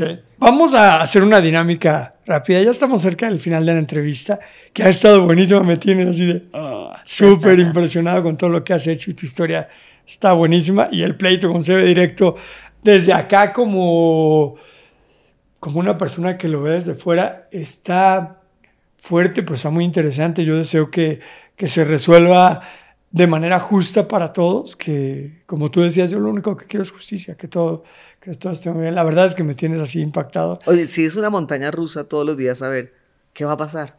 Hoy, ¿cuál es la noticia? así te sientes que no sabes con qué, va, vas a amanecer. Saber que, por ejemplo, has mandado un correo eh, a todas las televisoras o a todas las estaciones de radio hablando mal de mí, diciendo que la colombiana que llegó a robarles con armas largas. Y al día siguiente yo aparecer en las televisoras eh, diciendo, ah, porque el correo decía que no me permitieran el acceso a sus instalaciones. Y ellos como, ¿por qué pueden decir sí, sí o sí no? Es absurdo. Y hoy estoy saliendo a cuadro. Hoy es mi primer día que volví a salir a cuadro, donde todas las producciones me han recibido con los brazos abiertos, sabiendo lo que está pasando, sabiendo que no le he hecho daño a nadie, que no me he robado un peso, que no he llegado con hombres con armas largas, como, como dice ese correo. Eh, que ni siquiera quiero demandar por eso, porque no quiero meterle más rollos a eso, pero si es un, sube y baja, y cuando ponen tu nombre entredicho, eh, pues duele. Claro. Duele y además se quedan en, las redes sociales y es algo que mis nietos van a ver y no es bonito. ¿Y tienes como alguna estrategia para limpiar lo que se pueda o cuál, qué es, cuál es como lo que, piensas hacer? Hoy limpié lo que se puede. hoy, hoy saliendo a cuadro en Televisa y en TV Azteca, mostré que no hay tal de que no he robado o por qué sigo ahí. Si no, no te hubieran dado la entrada. Así de fácil. Entonces, eso indica que no lo estoy haciendo mal, que lo que estoy haciendo está, eh, eh, es, derecho y decente, que solamente estoy trabajando y haciéndolo bien. Buenísimo. Vamos a entrar en una dinámica que es la ronda de preguntas rápidas para Pilar Cruz. Lo primero que te venga a la mente, ¿ok? Mm, uno, ¿cuál es tu bebida favorita? Tequila. ¿Qué es lo que más extrañas de Colombia? El aguardiente. ¿Papas rellenas o aborrajado? Papas rellenas. Si fueras un postre, ¿cuál serías? Merengón. ¿Qué es un merengón? Esa no estaba en la lista, pero ¿qué es un merengón? ¿Ah, me ibas a una lista? Bueno, aquí no, no tengo más ah, preguntas, pero no sé qué es un merengón. el merengón es merengue, como los discos de merengue, pero con crema y fruta. Ah, Como fresas, guanábana. Muy bien. ¿A qué famoso te gustaría conocer? ¿A qué famoso? Ya lo conocí, a Carlos Vives. ¿A otro? Uno que no conozcas que te dices, ay, me gustaría conocer a este famoso. O famosa. A Diego Luna. Ok, a Diego Luna. ¿Cuál es tu hobby favorito? El golf. ¿Causa social a la que te gusta contribuir? Todo lo que tenga que ver con mujeres. ¿Momento más feliz de tu vida? Viajar. ¿De qué te arrepientes? ¿De qué me arrepiento? De no haber dicho que no cuando me asocié con CB Directo. ¿Qué superpoder te gustaría tener? Eh, leer las mentes. ¿Sí? Sí. ¿Segura? Sí. ¿Te gustaría saber todo lo que... Sí, sí. ¿No te da así como...? Seguramente mucha ansiedad de pensar. No, hay cosas que a lo mejor uno no quiere saber, ¿no? Pero sí, ¿Sí? Ese es superpoder. Pues esta fue la ronda de preguntas rápidas con Pilar Cruz. Buenísimo. Ya casi terminamos. Tengo nada más unas tres, cuatro preguntas finales. Las que quieras. Si pudieras viajar en el tiempo, sabiendo todo lo que sabes, con toda la experiencia que tienes en los negocios y en la vida, lo que has acumulado en esta vida, como tú dices, de vivir en guerra toda tu vida, y regresaras con Pilar, la de 20 años, ¿qué consejo le darías? ¿Qué le dirías o cómo le dirías que tiene que hacer las cosas para que le salgan mejor? Volvería a hacerlo todo igualito. Igualito no cambiabas nada. No cambiaría absolutamente. No le dirías, bueno, todo menos se ve directo. No, lo volvería a hacer. Yo creo que también esta experiencia de se ve directo a, a, mi edad me ha llevado a madurar un montón de cosas, de situaciones, de sentimientos, de manejar el ego. Creo que es el mayor enemigo del ser humano, es el ego. Y hoy me doy cuenta cuando, cuando estoy hablando, cuando está hablando mi ego. Y eso lo he aprendido con este problema legal entonces, creo que volvería a ser absolutamente todo igualito. Eh, le hubiera dicho, lo único que cambiaría es le hubiera dicho, eh, te amo a más personas que, que ya no están conmigo y que no se los dije. ¿A quién te gustaría decirle te amo que ya no está? Eh, a mi hermano, a mi mamá. Me hubiera gustado tener una conversación más normal con mi papá creo que, ahí tengo una, un rollo que no he podido sanar, que lo intento, mm, pero que es evidente que no es que está, difícil. Pero me hubiera gustado sentarme y tomarme un aguardiente con él y haber hablado. ¿Ya no vive? No, murió muy joven. De hecho, a los 46 años eh, se accidentó, tuvo un accidente en un carro. ¿Y tu mamá vive? Tampoco. Ella murió hace como 10 años. Ok. Lo siento mucho. Y... No tengo madre. no tengo madre. y otra pregunta, a ver, si pudieras tomarte un cafecito con alguien a quien admires muchísimo, vivo o muerto, ¿con quién sería? Si pudiera tomarme un cafecito. Con alguien a quien admires mucho, hombre, mujer, vivo o muerto, ¿Con quién te gustaría tomarte ese cafecito? Me querría volver a tomar un café con Anabel Ochoa, la sexóloga de la que hablamos de esa época. Era, creo que es de las mujeres más brillantes que he conocido. Una mujer con una facilidad de palabra impresionante, un ser humano con un corazón inmenso.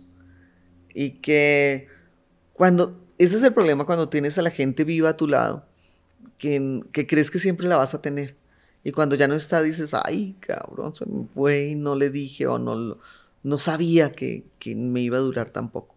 Entonces creo que que hay con ella, me tomaría un cafecito. Y si solo pudieras hacerle una pregunta, solo una, ¿cuál sería?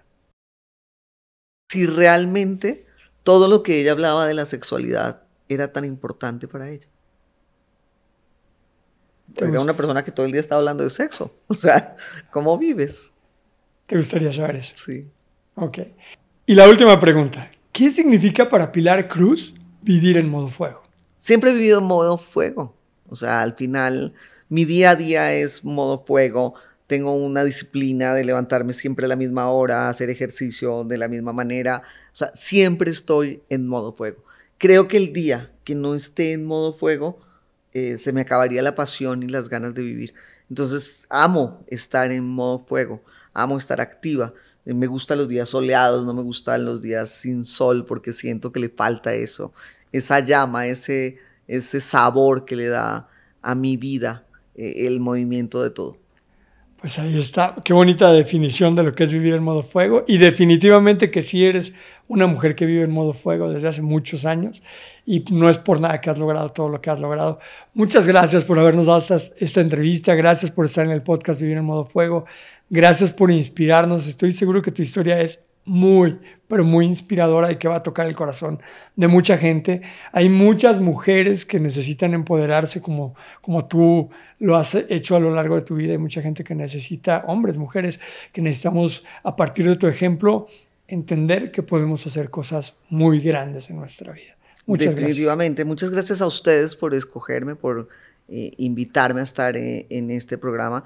Y ojalá que de verdad, si yo a una, a una sola persona, hago que le cambie algo en su chip, a una nada más. Algo que la relacione, que diga, es verdad, a mí también me abandonó mi papá y eso no me va a fregar, o, o a mí también me han hecho fregaderas en un negocio y eso no me va a pagar. Yo creo que eso lo agradezco muchísimo, el poder llegar a una persona. Pues ahí lo tienen, muchísimas gracias. Pues ahí lo tienen mis queridos rebeldes. Pilar Cruz, una de las 100 mujeres más poderosas de México, con una historia increíble de venir desde abajo, empezando de ceros, viniendo de la pobreza, cambiando de país, decidida a no ser pobre, decidida a ser una mujer exitosa y vaya que lo ha hecho y estoy seguro que todos estos retos que estás enfrentando en este momento solo van a servir para hacerte más fuerte y para que nosotros estemos más inspirados con tu historia. Mis queridos rebeldes, Vivan la vida en modo fuego. Todos los años, todos los meses, todas las semanas, todos los días, todas las horas, todos los minutos y cada uno de los segundos de tu vida. Vívelos en modo fuego. Porque es la única forma como un rebelde se puede dar el lujo de vivir. Porque una es la oportunidad que tienes de trascender en esta vida. Una es la oportunidad que tienes de aprovechar el regalo más valioso que te fue dado, tu vida. Por eso tienes que vivirla en modo fuego. Vive la vida en modo fuego cada instante, mi querido rebelde. Gracias por dejarme ser parte de tu vida e intentar agregar un granito de arena para que tu vida sea más próspera y más feliz. Gracias por dejarme vivir mi propósito de vida a través de servirte. Te amo con todo el corazón. Nos vemos en el siguiente episodio de Vivir en modo fuego. Cuídate mucho. Adiós.